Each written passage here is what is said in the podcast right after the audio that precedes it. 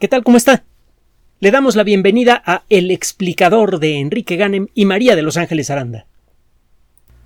La reciente actividad del Popocatépetl ha generado desde luego mucha expectativa en la Ciudad de México. El Popocatépetl tiene una historia eruptiva realmente imponente, sobre todo si se va usted a sus orígenes.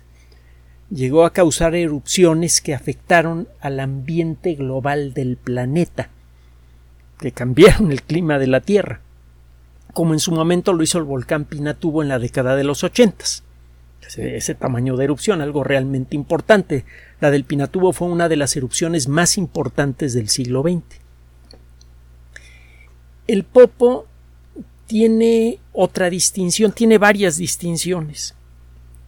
Es uno de los volcanes más potencialmente peligrosos de la Tierra. Se estima que hay aproximadamente 22 millones de personas dentro de su radio de acción. Esto no significa que las 22 millones de personas que vivimos en la zona estemos en peligro mortal, pero ciertamente nuestras vidas pueden ser afectadas en forma muy grave por el volcán, en la mayoría de los casos. Obviamente la gente que vive cerca de, del volcán experimenta un riesgo mayor.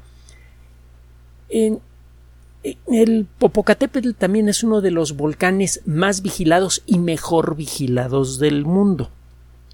Una cosa no es necesariamente igual a la otra.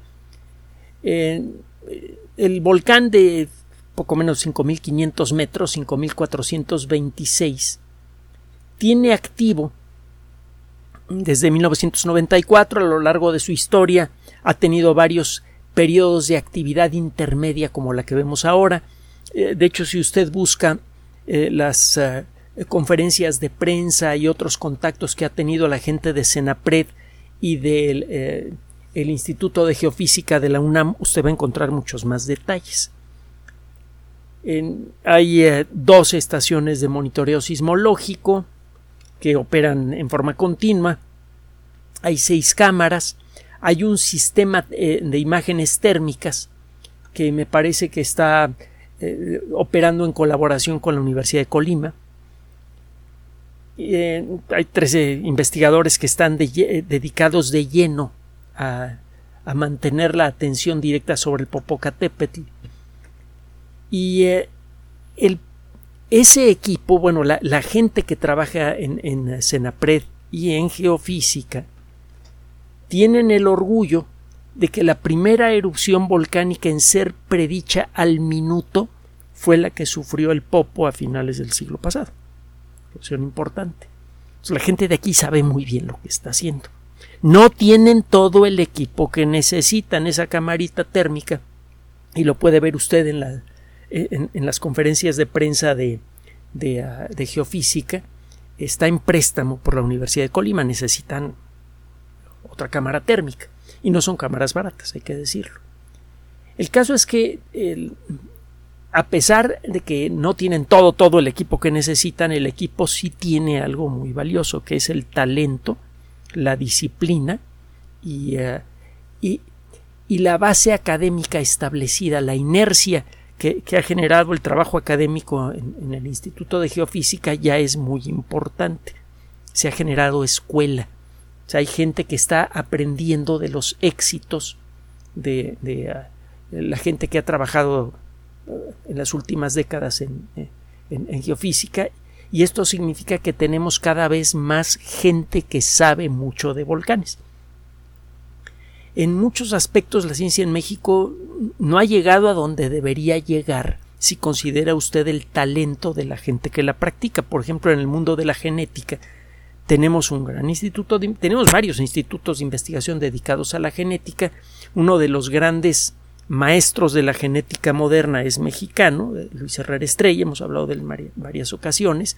De hecho, es el, el desarrollador de una tecnología que luego fue tomada un tanto por las malas por otro grupo de, de investigación dedicado a la empresa privada y eso generó unos problemas espantosos cuando la, las técnicas transgénicas, las que permiten transferir genes de un organismo a otro, fueron utilizadas por la iniciativa privada por primera vez, causaron un verdadero desastre en todo el mundo.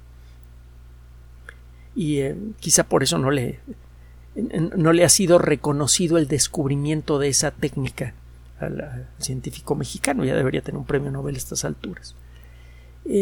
Pero bueno, el caso es que la ingeniería genética no se ha desarrollado como se debería y es una verdadera vergüenza porque México tiene una base genética muy grande de la cual se podría partir para crear nuestros propios transgénicos controlados con tecnología desarrollada aquí. El verdadero problema de los transgénicos no está en la idea misma de la transgenicidad, es un fenómeno natural, usted y yo somos transgénicos, sino en, en, la forma en la que ha sido aplicada en el pasado. Si nosotros desarrollamos la tecnología en una universidad pública, ese conocimiento se vuelve público, no se puede volver privado y eso tiene muy buenas consecuencias. Tenemos mucho atraso en, varias disciplinas científicas, no porque no existan científicos de alto nivel, sino porque no tienen suficiente con qué trabajar, y es algo que se viene arrastrando desde hace muchos años. Geofísica, afortunadamente, ha tenido ya varios éxitos muy importantes. Uno de ellos es eh, la vigilancia que ha establecido sobre los, eh, eh, los, volcanes de México, que es un país muy activo en ese, en ese asunto y por otro lado, acuérdese del sistema de alerta sísmica que hace que los californianos se, se les caiga la cara de envidia y de vergüenza, pues. Y por mucho tiempo el sistema de alerta sísmica ha sido la, envidia de, otros países. Bueno, eh, le digo todo esto porque a diferencia de lo, que ocurre con la sismología, que tiene muchísimas complicaciones eh, por el momento insolubles para los mejores equipos científicos del planeta. El poder predecir sismos es algo que a lo que todavía eh, nos va a tomar más tiempo realizar, mucho tiempo, no sabemos cuánto. Eh, la vulcanología sí ha permitido algunos éxitos importantes. Varias erupciones importantes en el siglo XX han sido anticipadas con suficiente tiempo para evacuar a la población civil.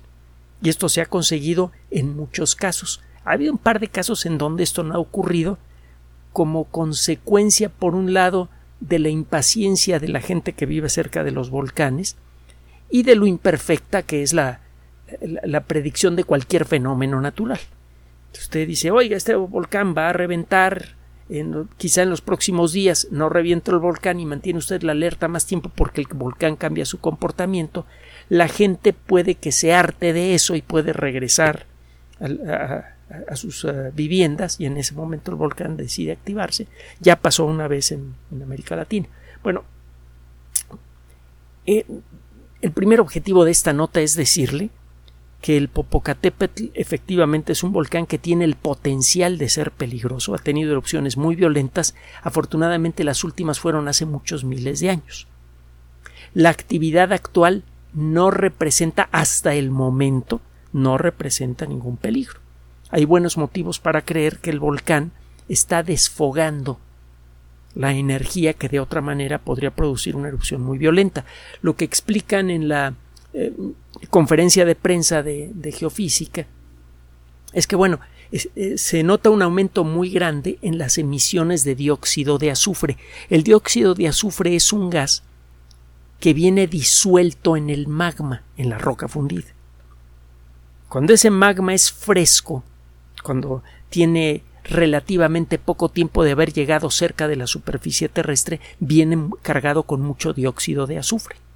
Si usted está cerca de la boca de un volcán que muestra signos de inquietud y empieza a detectar cantidades importantes de dióxido de azufre, eso significa que hay una masa de magma joven, calientito, recién fabricado, al tener a lo mejor pocos miles de años de haber sido fabricado, ahorita le digo cómo. Y eh, al acercarse a la superficie, el gas en exceso que tiene ese magma empieza a salir. Si usted tiene evidencia de que el volcán está inquieto por distintos motivos.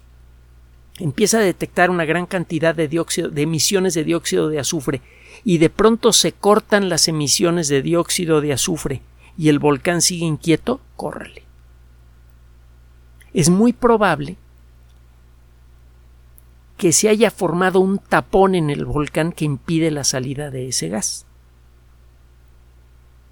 Si el volcán sigue inquieto y ya no emite dióxido de azufre, eso no significa que el magma que traía ese dióxido de azufre ya se haya vaciado del gas, que ya se le haya salido todo el gas. Más bien puede significar que ese volcán, que, ese eh, magma sigue emitiendo gas que se está acumulando debajo del tapón y una de dos, o el tapón revienta o revienta el volcán, que eso fue lo que le pasó en pocas palabras al, al eh, Monte Santa Elena y lo que a distintas escalas le pasó en su momento a Krakatau, a Jungatón Japay, etc. Aunque allí los mecanismos, parece que hubo otros mecanismos involucrados en esas mega erupciones. Bueno, el caso es que lo que explican en la conferencia de, ah, geofísica es que bueno, el volcán tiene tiempo con una masa de magma que ha tenido ya mucho tiempo para desgasificar. Esa masa de magma es la responsable por eh, las fumarolas que hemos visto desde hace ya como tres décadas y algunas eh, actividades más importantes. Ese magma ha perdido ya dióxido de azufre y también vapor de agua. El magma de estos volcanes de arranque no es muy fluido que digamos. Si esa cámara de magma que está debajo del popo tiene mucho tiempo descargando gas y vapor de eh, dióxido de azufre y vapor de agua, entre otras cosas, el magma que está abajo del popo se vuelve muy viscoso. Llega magma nuevo, calientito, cargado con gas, y el magma viejo que está más arriba y que es viscoso, por lo mismo empieza a formar tapones. El gas se acumula debajo de estos tapones revienta el tapón y vemos estas imágenes espectaculares que encuentra usted en las cámaras web que vigilan al volcán continuamente, estas erupciones que hemos visto recientemente. Se ve una explosión y salen volando un montón de fragmentos incandescentes que caen por todas las faldas del volcán. Se formó allí un pequeño tapón con magma viejo, viscoso. El tapón no era muy grande, y por eso la presión acumulada del gas liberado por el magma nuevo alcanza a, botar el tapón y viene la explosión. Este tipo de actividad la ha presentado el Popo, le digo, en muchas ocasiones en el pasado. Entonces, lo más probable es que este proceso siga.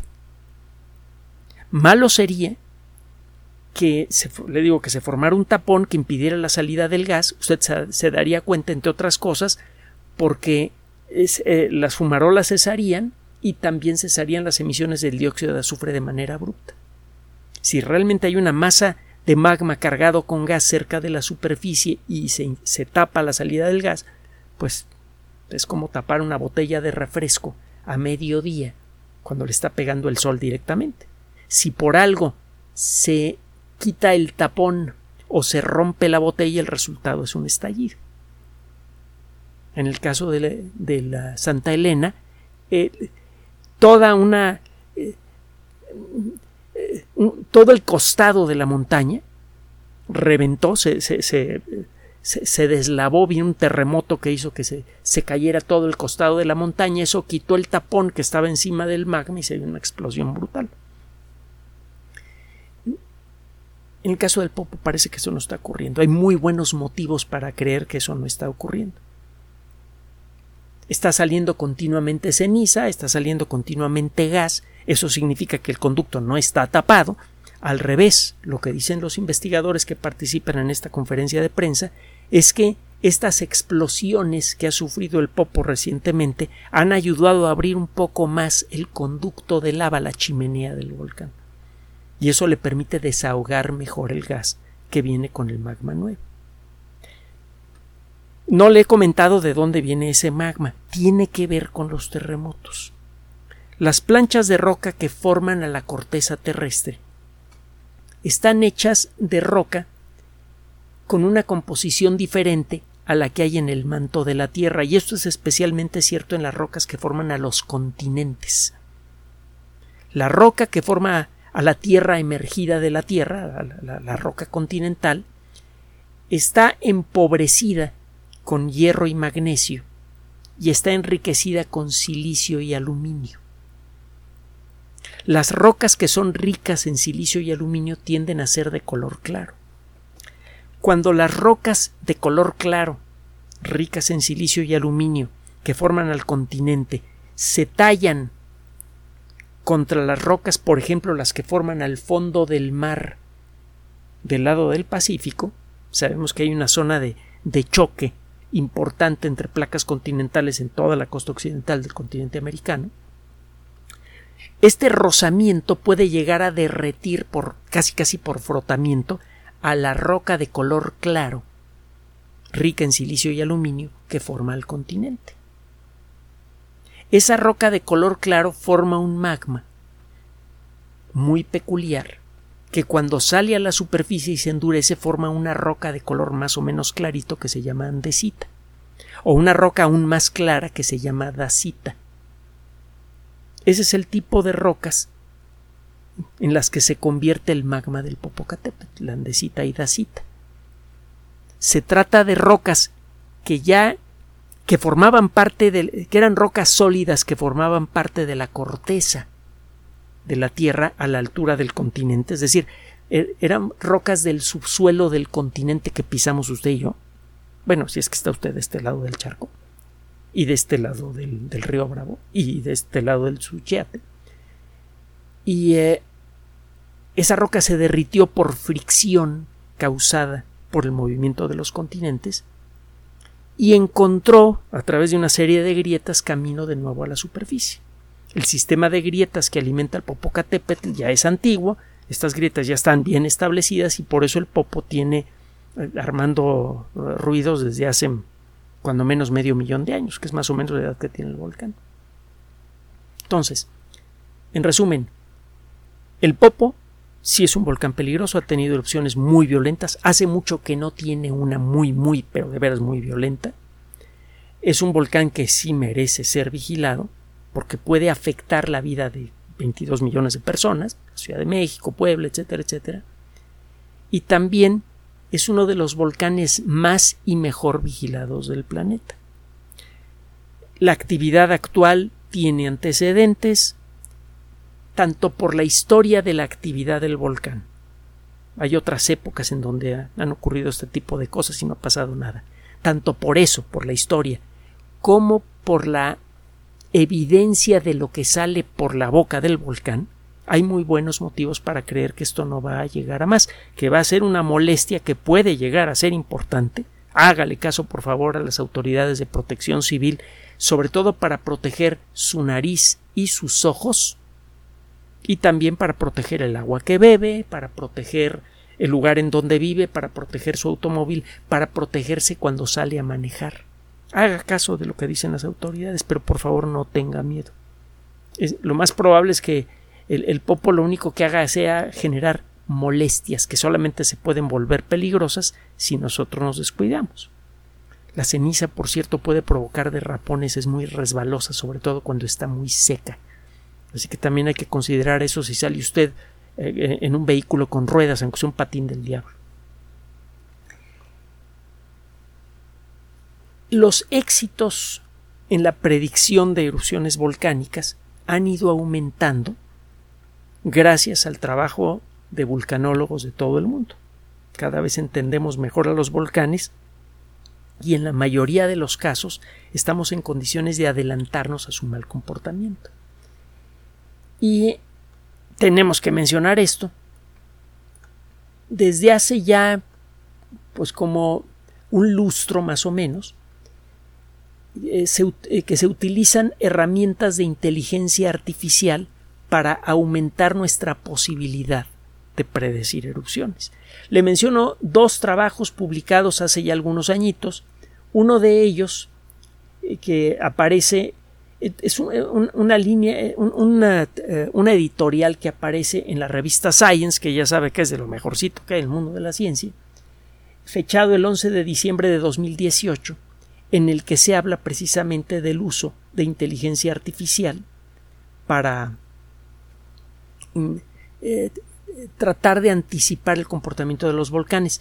La inteligencia artificial que tenemos en la actualidad, incluso cosas como ChatGPT, funcionan esencialmente por estadísticas. estudian patrones de comportamiento en los datos que usted le da al sistema para entrenarlo y el sistema se aprende muy bien esos patrones. Si encuentra un patrón similar, sabe cómo responder a él. Bueno, eh,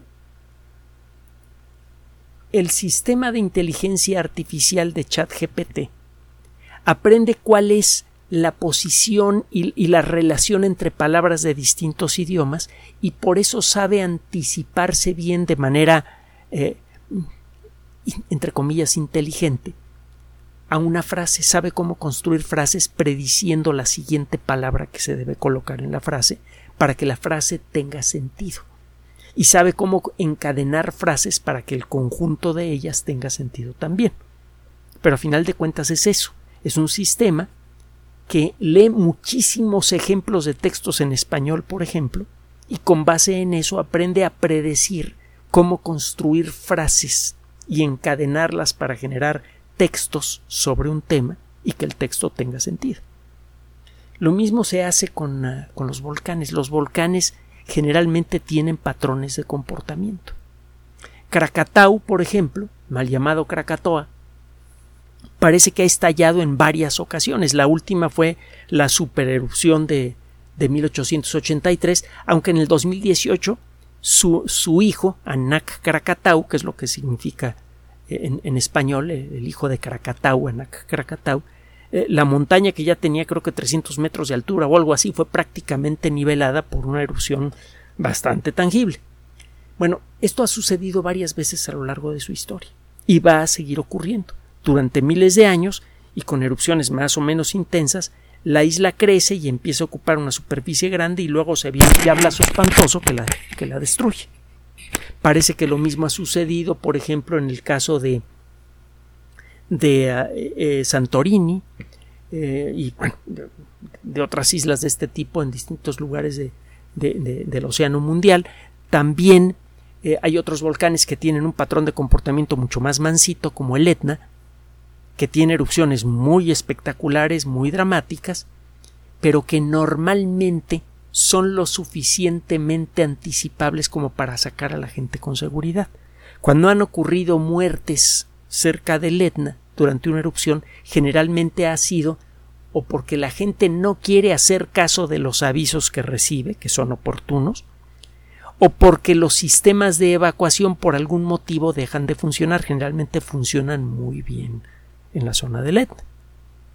Pero eso no es un volcán que, que, esté acostumbrado a darle malas sorpresas a la gente. Le llaman el volcán bueno por eso. Entonces, los volcanes tienen patrones de comportamiento. Usted puede entrenar sistemas para aprenderse con gran detalle el patrón de comportamiento general de los volcanes. Por ejemplo, relacionar la actividad eruptiva con la presencia de ciertos gases en las emisiones del volcán y ciertos patrones en los cambios de la emisión de gas de un volcán. Usted puede entrenar un sistema de inteligencia artificial para que aprenda eso en forma general y luego en forma particular para un volcán. Hay un sistema, hay una base de datos que tiene un montón de información sobre, eh, eh, sobre volcanes que se llama Comet. Ha tenido sus eh, problemitas, ha tenido sus, sus interrupciones en el desarrollo, a, a, veces les falta algo de información, etcétera, etcétera y como consecuencia de eso en varias ocasiones el sistema Comet ha eh, emitido alertas en forma indebida. El Comet no está conectado a ningún sistema de protección civil del mundo, así que estas alertas pues nada más han alertado a los científicos que trabajan con Comet. Pero el caso es que en los últimos años Comet ha mejorado mucho. Comet es mencionado precisamente en el artículo que usted puede buscar, en el editorial que aparece fechado el 11 de diciembre de 2018 en la revista Science. Y un sistema más reciente de inteligencia artificial dedicado a la vulcanología es mencionado en una de las mejores revistas que hay en el mundo de la geología y le hemos mencionado mucho, el Journal of Geophysical Research, la revista de investigación geofísica en un artículo publicado en octubre de 2020, a mediados de, octubre de 2020, un grupo de investigación de la Universidad Estatal de Pensilvania eh, muestra cómo el sistema de inteligencia artificial que ellos, eh, en el que ellos trabajan ayuda a poder separar la, la información importante generada por sismógrafos y, y, otras fuentes de información, incluso satélites, sobre cambios en la forma del, terreno alrededor de los volcanes. Muchos volcanes empiezan a tener chipotes y otras deformaciones antes de una gran erupción. Pasó con el monte Santa Elena, que unas semanas antes de la erupción le salió un chipote que llegó a ser de 90 metros de altura. Era obvio que había algo muy grandote y muy poderoso, con mucha presión debajo del edificio volcánico que estaba empujando hacia arriba. Bueno, eh, otros volcanes sufren deformaciones menores antes de erupciones importantes. Y para eso hay que hacer estudios, por ejemplo, desde el espacio, con eh, satélites especiales que utilizan señales de radar con características muy peculiares, los radares de vista lateral, un día platicamos de ellos. Eso permite generar imágenes increíblemente detalladas de, de una superficie muy grande, y si usted hace esto cerca de un volcán, puede detectar cómo va cambiando de forma el suelo de un volcán. De hecho, si usted pasa eh, rápidamente estas imágenes, el suelo debajo de un volcán parece bailar, parece vibrar. Y eso pasa debajo de todos los volcanes activos, en mayor o menor grado. Bueno, eh, el, problema es que para detectar estos movimientos hay que eliminar muchas fuentes de ruido en las imágenes. Eh, los cambios en las características de la atmósfera terrestre pueden deformar las señales de, del radar y pueden generar lecturas falsas que pueden hacerle creer a uno que está apareciendo un gran chipote en un volcán de un día para otro resulta que no. Eh, también puede las nubes pueden eh, producir estos efectos pequeños defectos en el equipo electrónico del satélite pueden producir alteraciones en las lecturas Total que hay muchas causas de distorsión en las señales que sirven para generar estos mapas ultradetallados del suelo eh, por vía satélite. Y lo que han hecho los investigadores de la Universidad Estatal de Pensilvania y que publican precisamente en este artículo del 2020 es cómo utilizando inteligencia artificial pueden eliminar prácticamente todo ese ruido. Entonces pueden ver realmente cómo se está deformando el suelo y, el, y la estructura de un volcán. Si el suelo alrededor del, del edificio volcánico, de la montaña, pues, y la montaña misma. Y esto permite darse una idea más clara de qué demonios está pasando abajo. De muchas maneras diferentes, utilizando sismógrafos, utilizando los distintos sistemas que hay para medir las características de los gases emitidos por un volcán, por ejemplo, cromatógrafos de gas, etcétera, etcétera, utilizando supercomputadoras, técnicas de inteligencia artificial y sobre todo el talento combinado de investigadores en todo el planeta, que no son muchos pero son muy buenos, es que hemos avanzado mucho en la predicción de erupciones volcánicas. A diferencia de lo que sucede con la sismología, que por su naturaleza es mucho más compleja, la vulcanología sí tiene en general muchos éxitos prediciendo la actividad promedio de los volcanes. Entonces, por favor, conserve la calma. Todo parece indicar que el popo solamente va a dar molestias. Puede hacerlo durante algunos años, pero parece que solamente va a dar molestias. Si usted mantiene la atención en lo que dicen los expertos, que le digo que los de México son muy buenos, de los mejores, y, le, y mantiene su atención en, las, eh, en lo que digan las autoridades de protección civil, puede usted dormir tranquilo o tranquila según el caso. Gracias por su atención además de nuestro sitio electrónico www.alexplicador.net. Por sugerencia suya tenemos abierto un espacio en Patreon, el explicador Enrique Ganem, y en PayPal, el explicador por los que gracias a su apoyo sostenemos este espacio.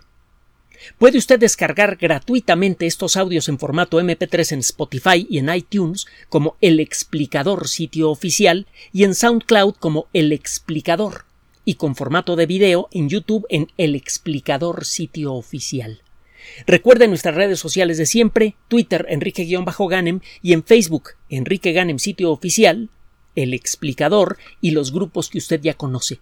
Finalmente, El Explicador siempre somos María de Los Ángeles Aranda y Enrique Ganem. Gracias.